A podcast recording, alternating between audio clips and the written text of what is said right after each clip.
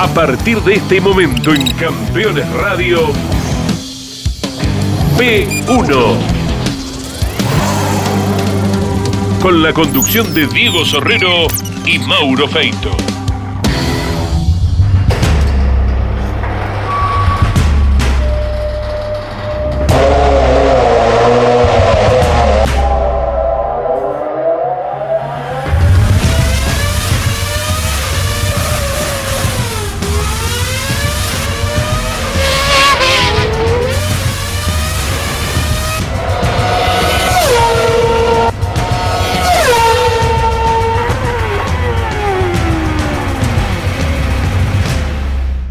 ¿Qué tal amigos de P1? Bienvenidos al primer programa del mes de febrero. Ya estamos en la quinta temporada y es para aplaudir eh, el fanatismo que le han puesto ustedes a este canal gigante de automovilismo cada vez más grande, no solo en Latinoamérica, también en otros países del mundo, por supuesto muy fuerte en la Argentina, porque hemos llegado a las 6 millones de visualizaciones en el canal de P1 en YouTube y la verdad que se lo tenemos que agradecer a ustedes. Tenemos como meta llegar a los 50.000 suscriptores en esta temporada, ya vamos casi por los 32.000, creo que lo podemos lograr. Tercera parte hoy eh, y última de esta magnífica y muy rica entrevista a Eduardo Ramírez, que realizó mi compañero Diego Sorrero, nos vamos a meter en la temporada de Gastón Mazacane en la Fórmula 1.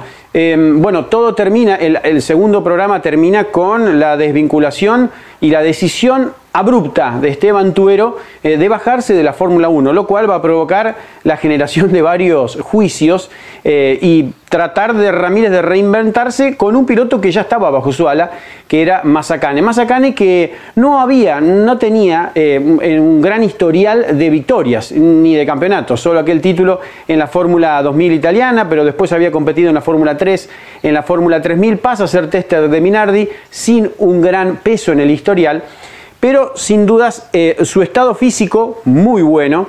Y el uno a uno entre el dólar y el peso argentino colaboró en que la economía argentina consiguiese fácil ese dinero o un poco más fácil que hoy, por ejemplo, para conseguir el dinero para esa butaca que va mm, a, utilizar Gastón Mazacán en la temporada 2000 cuando Minardi decide que eh, un piloto argentino un brasileño iban a tener que acompañar al español Marc Gené. Y ahí surge esa famosa prueba ¿no? entre Norberto Fontana en el Minardi junto con Max Wilson. Bueno, ¿por qué Mazacane no va a esa, prueba, no es comparado y termina siendo una gran jugada de Ramírez, lo va a contar en este programa. Nos vamos a meter en la temporada de Mazacane, en la cual tiene un octavo lugar como mejor resultado en el Gran Premio de Europa, en Nürburgring.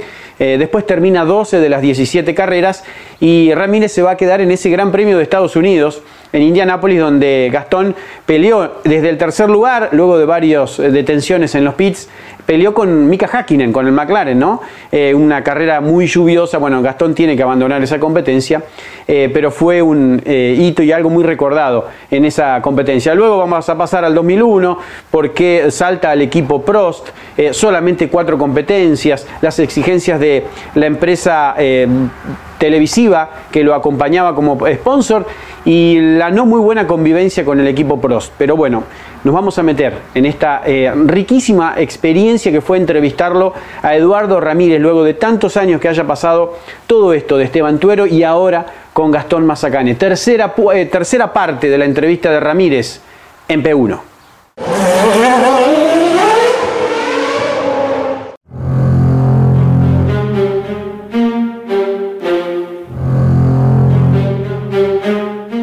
Se baja Tuero, teníamos, los contratos se convirtieron inmediatamente en juicios. Este, en todas las empresas que habían puesto dinero para que haya un piloto argentino y eso, querían el dinero de vuelta, estaban pagados los anticipos.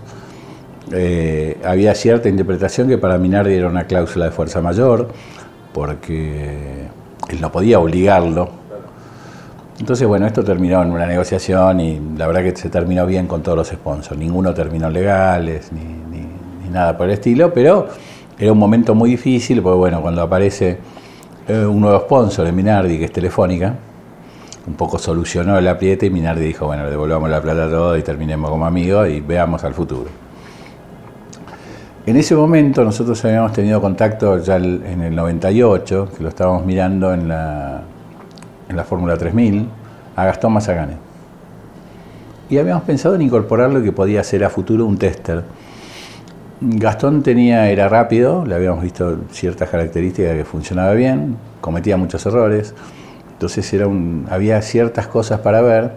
Y Minardi tenía entusiasmo con Gastón. Entonces en 1999, en el año que no corrió Esteban, eh, decidimos que Gastón, sacarlo de la Fórmula 3000, hacemos un acuerdo en que yo empiezo a ser su manager, y que fuera a, lo mandamos a correr por prototipos con Giovanni Lavalle, que es un piloto que, bueno, ganó Daytona, un piloto, un experimentado, un piloto grande del, del Endurance, y fue con una Ferrari, esas 333 que eran divinas, a correr el campeonato. Ganó en Inglaterra, o sea, funcionó muy bien, pero la idea era ponerlo más en una categoría de endurance para que sea menos sprint y menos errores y bajarle un poco los decibeles. En el medio Gastón entrenó como pocos pilotos vi en mi vida de los que yo tuve.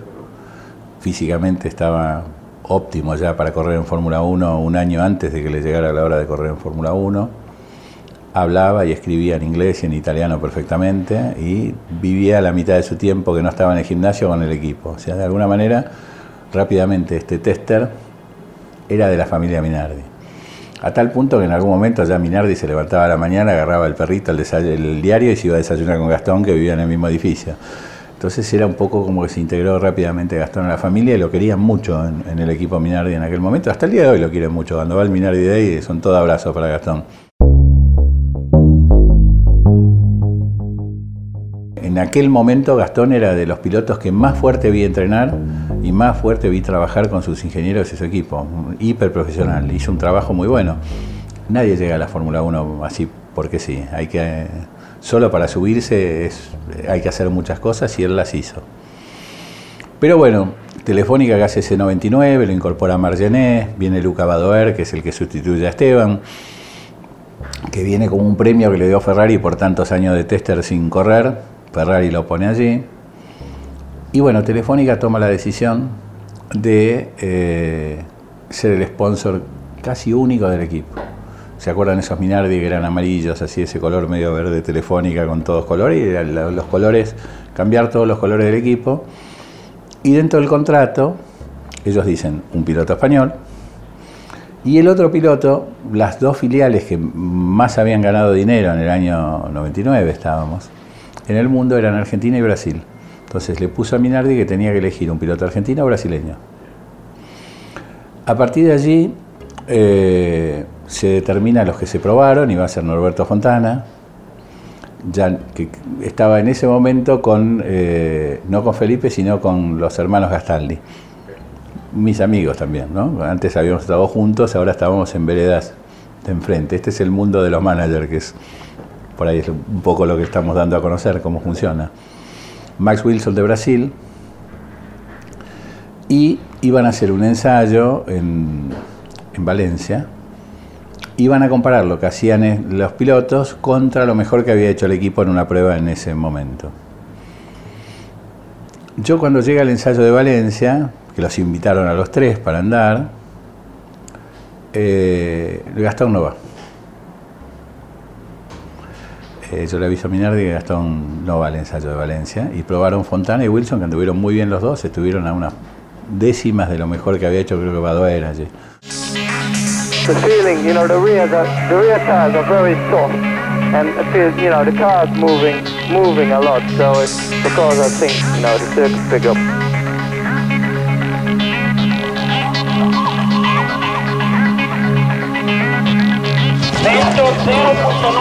Secondo. Direzione 310 gradi.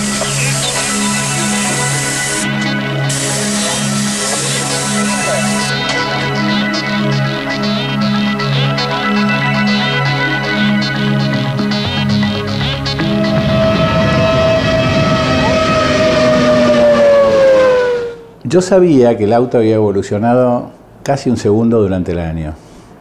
Entonces lo que yo pido, digo, Gastón no puede ir a Valencia, pero podemos hacer un test en Mugello contra lo mejor que hizo Marc Gené. Por supuesto, cuando empezaron a ver, estuvo Fontana y Wilson a dos, tres décimas de lo mejor del equipo y Gastón estaba a dos, tres décimas más rápido. que lo mejor del equipo. Eso sé yo que el Telefónica dijo va Gastón. El laburo del manager ahí fue un poco para ayudarlo. Eh, la verdad que los tres estaban en un nivel como para haber podido manejar el Fórmula 1 eh, perfectamente.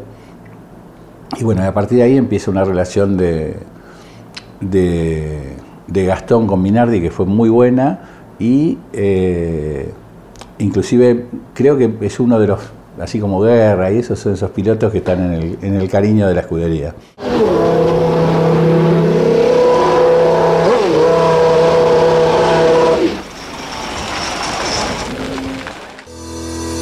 Estás buscando un repuesto original o alternativo para tu vehículo importado, CBM Auto. Años de experiencia. Miles de clientes satisfechos. Importador directo desde Estados Unidos y Europa. cbmauto.com Yo, Norberto Fontana, te lo recomiendo. Terrus, una nueva concepción de vida. Magnífico loteo sobre Ruta Nacional 14 en Concepción del Uruguay Entre Ríos. Financia y construye Río Uruguay Seguros. Para más información, www.terrus.com.ar. Los jueves a las 23 en Campeones Radio, Campeones Íntimo, con la conducción de Nara Yoli. Una charla mano a mano para descubrir al hombre detrás del piloto. Campeones Íntimo, por Campeones Radio. Todo el automovilismo en un solo lugar.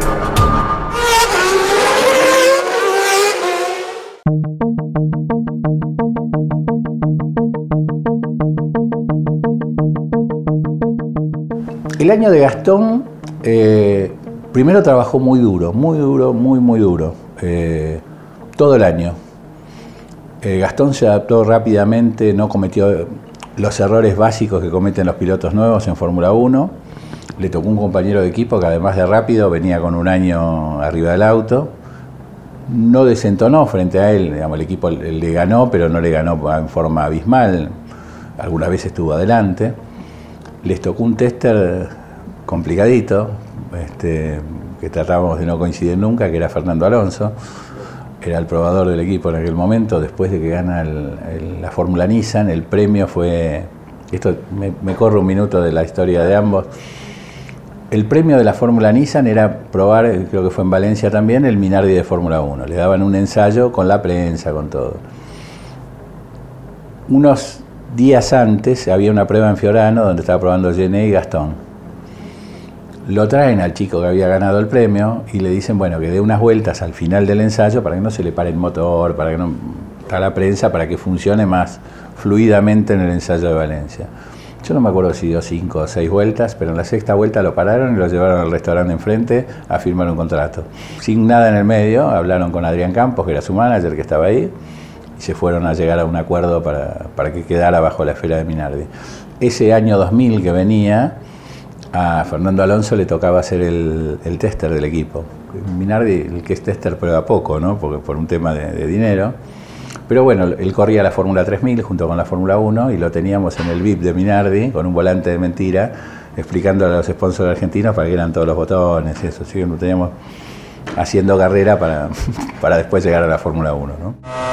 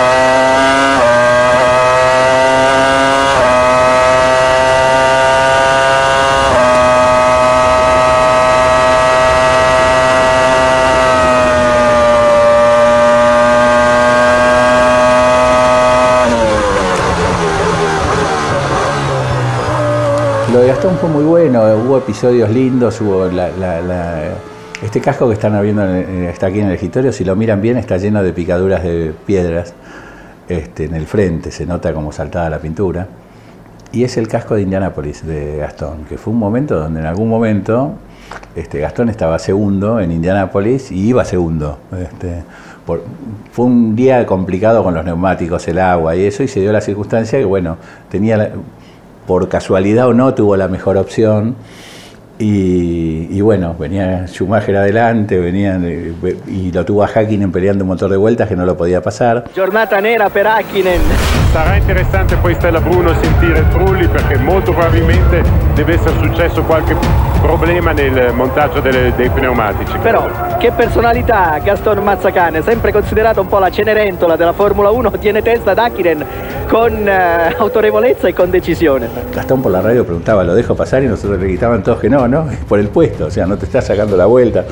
Uno no está acostumbrado a pelear contra el, contra Schumacher y Hakkinen eh, eh, con el Minardi, pero bueno, por unas cuantas vueltas se dio esa pelea, me quedó la foto de esa torre con todas las posiciones de Indianápolis donde está el, auto de Gastón segundo. Esto lo demoró un ratito a Hakkinen, después la carrera, la, verdad llega siempre, digamos, ¿no? Uno no- esto duró un rato. Pero cuando terminó la carrera fue muy gracioso, porque se acercó Schumacher y le dio un abrazo a Gastón porque le dio una manito.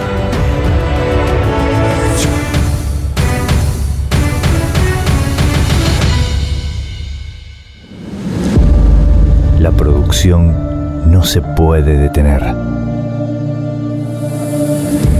Las máquinas tampoco.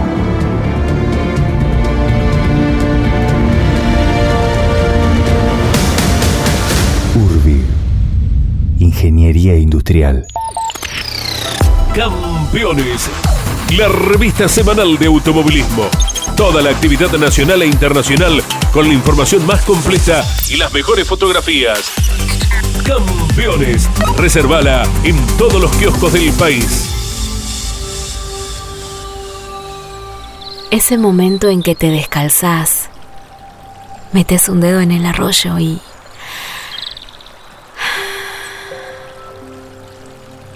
Verano en Córdoba.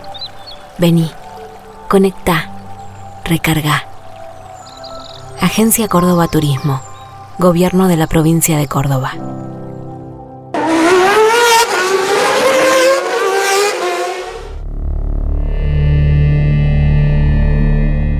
Gastón corrió muchos años en Italia, en la Fórmula 3, y tuvo mucho con equipos italianos y vivía en Italia. Y él tenía una muy buena relación con la prensa italiana y con la prensa y no tanto así con la prensa inglesa, básicamente además porque lo criticaban bastante. Entonces la relación con la prensa de Inglaterra, digamos que era bastante fría. Gastón hablaba bien inglés, muy bien, y escribía en inglés en aquel momento y se entendía con su ingeniero. La última radio en Fórmula 1 en que se habló en italiano fue la de Tuero en 1998. A partir de ahí se reguló que todas las comunicaciones eran en inglés. Entonces, hasta el día de hoy, Ferrari habla en inglés, no importa la nacionalidad o lo que sean, todos son en, en inglés y bueno, Esteban le quedó la última radio en italiano y él se manejaba muy bien, escribía y su ingeniero y trabajo era en inglés.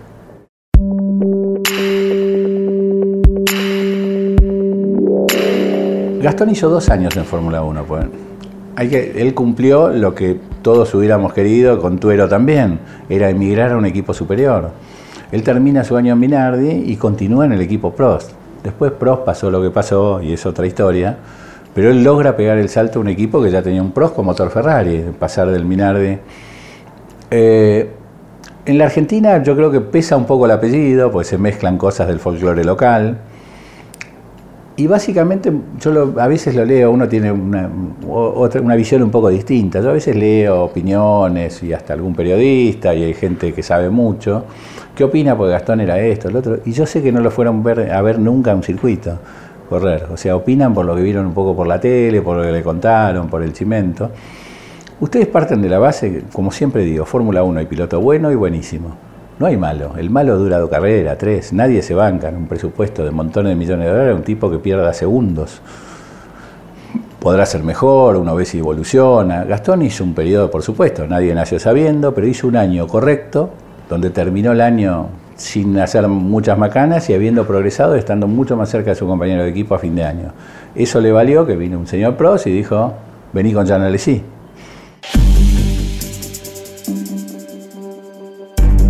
Yo hice el acuerdo con, con Alain Prost, este, que da para un capítulo entero para hablar de cómo era Alain Prost, que era una personalidad bastante especial.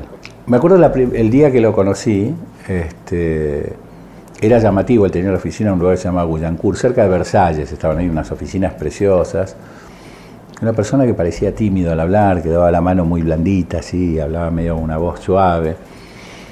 Eh, y me llamó la atención que no, lo único adorno que tenía en esa oficina, por lo menos, que tuviera que ver con el automovilismo, era un casco de escena. Este, el tipo no tenía un casco de él, no tenía fotos de auto, no tenía todas las cosas que nosotros vemos acá, los que nos gustan los autos, solo tenía en un estante ahí en un punto un, un- un casco de escena. También era raro en él que uno se imagina, lo tengo a pros en el muro, el tipo está indicando, no hablaba con los pilotos prácticamente. Este, yo creo que fue uno de los mejores pilotos de la historia, sin duda. Uno, por lo rápido y por lo técnico, o sea, un balance de los mejores, porque por ahí alguno que era más rápido, era más valiente, o era más, pero este tenía un, un muy buen equilibrio de todo, y sin duda uno de los peores jefes de equipo que conocí. No la tenía tan clara para dominar un equipo. Tal vez hubiera sido mejor que le hubiera sido un asesor en su equipo y no comandarlo. Porque el, equipo PROS en ese momento, yo me acuerdo que teníamos, el auto se hacía en Inglaterra, los tipos que lo armaban en Francia, uno iba a la oficina de Motorsport, estaba Vila del Prat, nosotros, se hablaba en castellano, en la parte de los motores venían todos italianos, era una especie de torre de Babel donde no se entendían. Hubo problemas cuando juntaron el motor con el chasis de pulgada y milímetro, cosa que parecería una locura en estos tiempos, pero que llegó a pasar.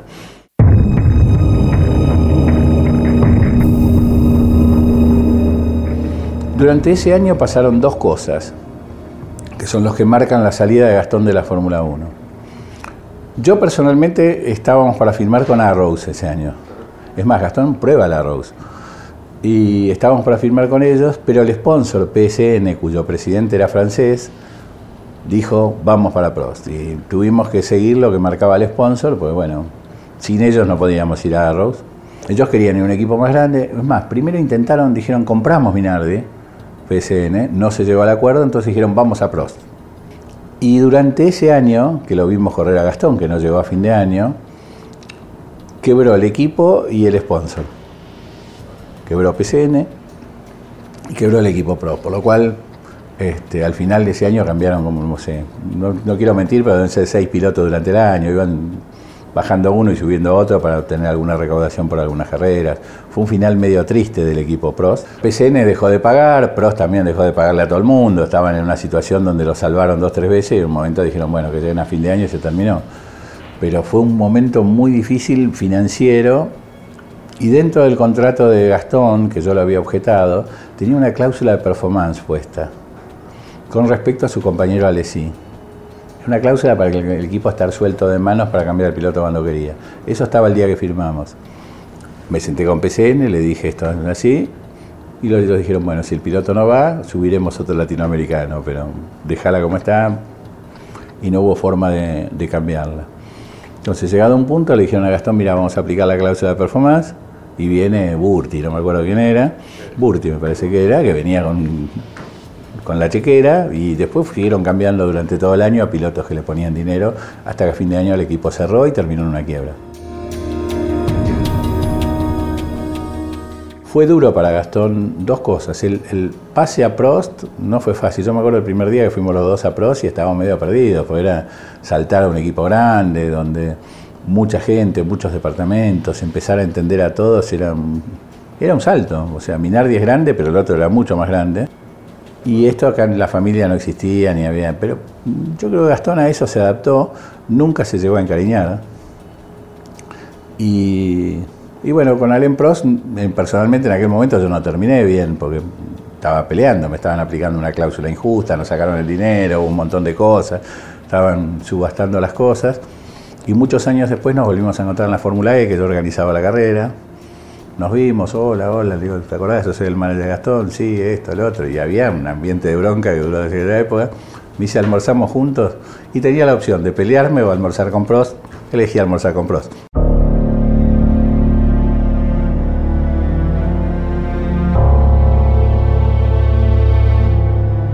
Gastón, si hubiera seguido un año más en Minardi, hubiera ido a Arrow, seguramente hubiera hecho por lo menos otro año más en Fórmula 1. Eh, fue un impacto, él de repente ya estaba en su segundo año de Fórmula 1, estaba pensando un poco más, estaba le tocó una lesí yéndose, con lo cual era un libro abierto, demostraba todo y lo ayudaba mucho, con lo cual Gastón en ese año, yo creo que ese medio año técnicamente el progresó porque tenía al lado un maestro de lujo que paraba y le decía todo lo que le pasaba al auto. Este, no tenía ningún secreto y lo ayudaba y se metía con el auto de Gastón. La verdad que se portó muy bien, Jan Alessi. Y, bueno, de repente eso y eh, muy poquito después la nada. Pero la Fórmula 1 es así, no tiene corazón.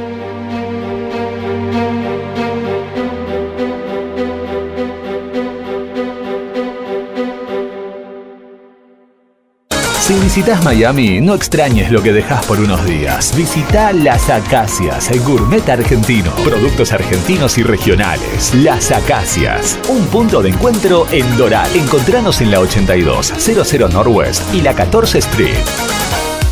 Cada domingo a las 22.30 te espera una cita imperdible con el pasado. Historias de campeones. Imágenes exclusivas de un archivo único y extraordinario. Recordando la historia del automovilismo argentino a través del frondoso archivo de campeones. Historia de campeones por el Garage TV con la conducción de Carlos Alberto Leñani. Campeones Radio presenta South American Rally Race 2022. Al respirar. La más completa cobertura de la tercera edición de la Gran Odisea Sudamericana.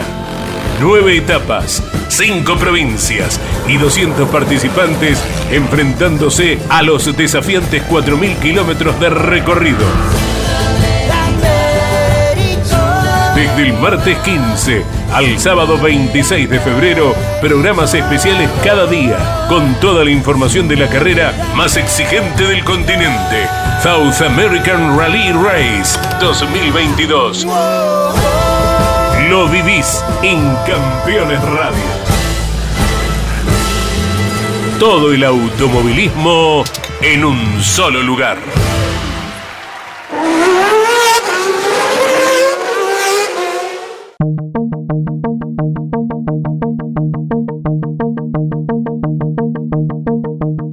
Pechito siempre se manejó mucho con su papá, su familia, y no tuvo, a pesar de que estuvo con, Bruno Michel, o estuvo ligado a Renault, y tuvo varios managers, ahora tiene al hijo de todo.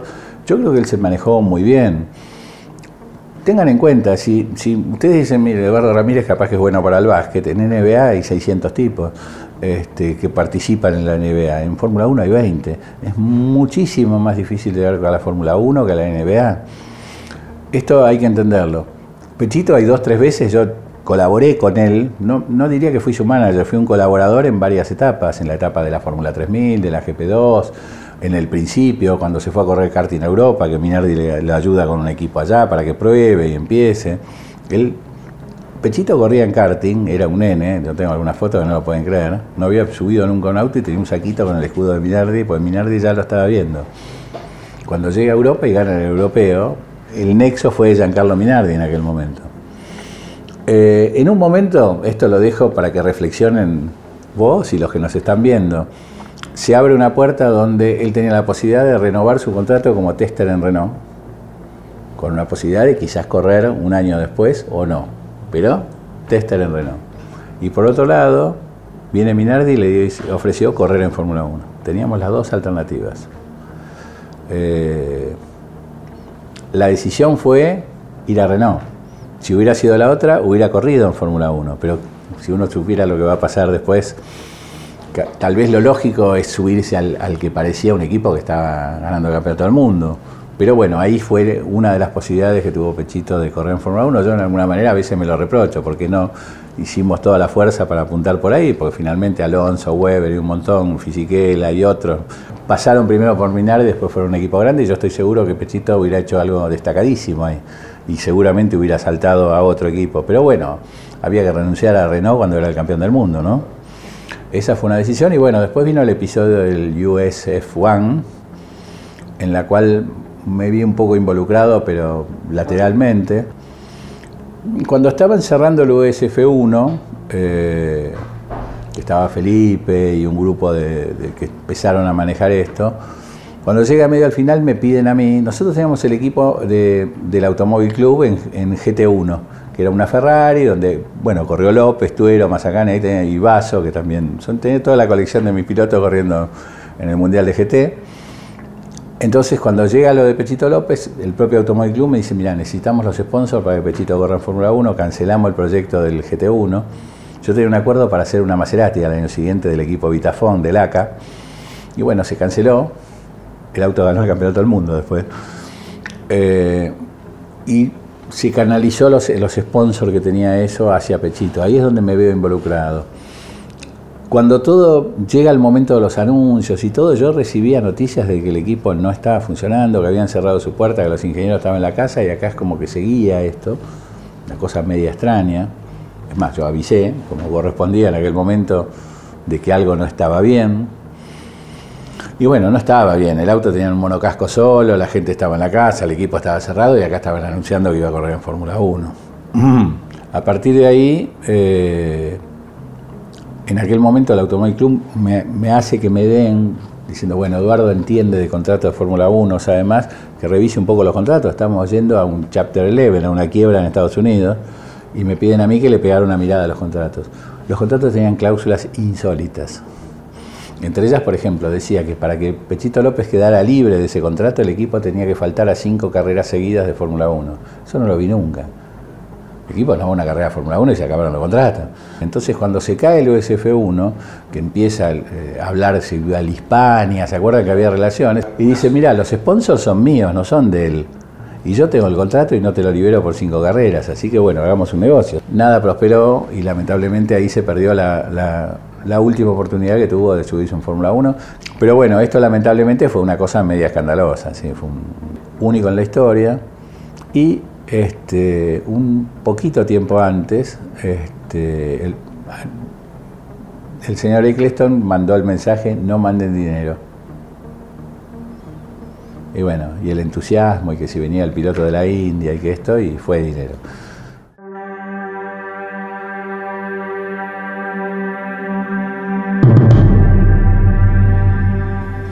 Yo creo que invariablemente la Argentina va a tener algún piloto cerca de la Fórmula 1, porque la propia Argentina, si mejoran las cosas, eso aquí es una pasión, y si hubiera un piloto de Fórmula 1, digamos, aún tuvimos pilotos como Tuero, Mazacán en equipos muy del fondo y eso, y acá era un movimiento, el Gran Premio de Argentina hizo 40 puntos de rating, este, y Tuero alargaba último. Eh, el movimiento que se genera en la Argentina a través de eso es muy importante si el mercado se vuelve más interesante, si tenemos más apoyo, yo no tengo dudas de que vamos a tener nuevamente un piloto de Fórmula 1. Pasaron muchos años, pero cuando se fue Reutemann hasta que vino Tuero también, lo vamos a volver a tener sin dudas. No sé cuál de estos jóvenes que está dando vuelta es, todos van muy bien, todos están siendo vistos, o sea, eh, un Colapinto lo están mirando y tiene buenas posibilidades, Fenestras también, está ligado a alguna marca.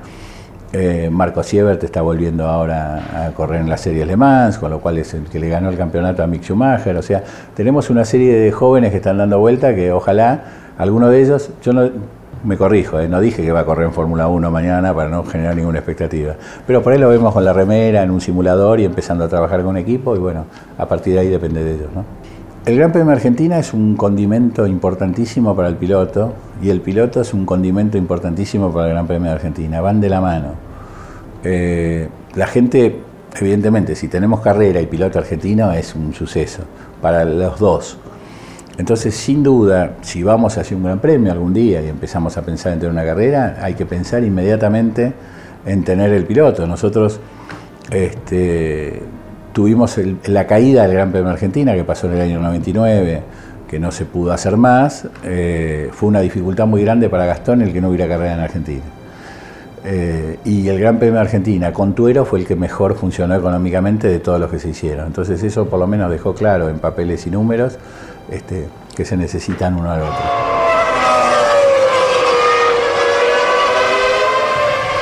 Si antes estábamos a 14.000 kilómetros, ahora estamos a 30 eh, de Europa. Eh, pero no es imposible. Y yo creo que vamos a volver a tener un piloto de Fórmula 1 y ojalá podamos volver a tener un gran premio, que sería maravilloso. Y se terminó, era el capítulo final de esta entrevista con Eduardo Ramírez, eh, de algo que ha sucedido hace ya más de 20 años. Y siempre con Diego decimos, qué bueno es eh, tratar de lograr estas entrevistas porque aclaran muchas cosas que habían quedado en el tintero, en la nebulosa en ese momento, ¿no? Y tratar de a veces como periodistas de escribir, en el caso mío en el diario Le, o de hablar de Diego en tantos programas radiales y, canales, sobre qué sucedía en Europa. Por eso es tan valedero, eh, porque mm, entrevistar a una persona que estuvo tan en la cocina de lo que pasó con Esteban Tuero y Gastón Mazacane en Minardi y lo de Gastón en el equipo Prost, porque te aclara o eh, ata muchos cabos que habían quedado realmente sueltos, aunque sea un dicho así muy común, pero es, es realmente lo que pasó. Y después me quedan algunas reflexiones, ¿no? ¿Qué hubiese pasado si Eduardo Ramírez eh, hubiese trabajado realmente firme con Pechito López?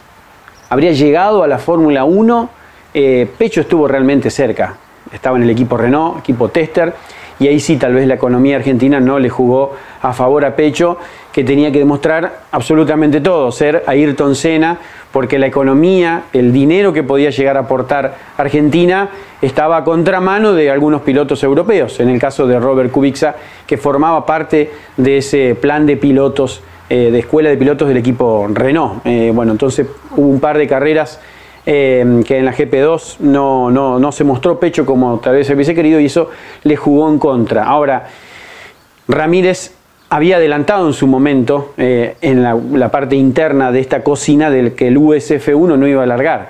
Eh, que hubiese pasado si Ramírez hubiese estado más relacionado al tema? Bueno, sin dudas, eh, un tipo muy controvertido, Ramírez en el ambiente, muy abierto en esta entrevista con P1, lo que no se le puede sacar el mérito que se movió realmente muy bien y subió a los dos últimos argentinos que tuvo el país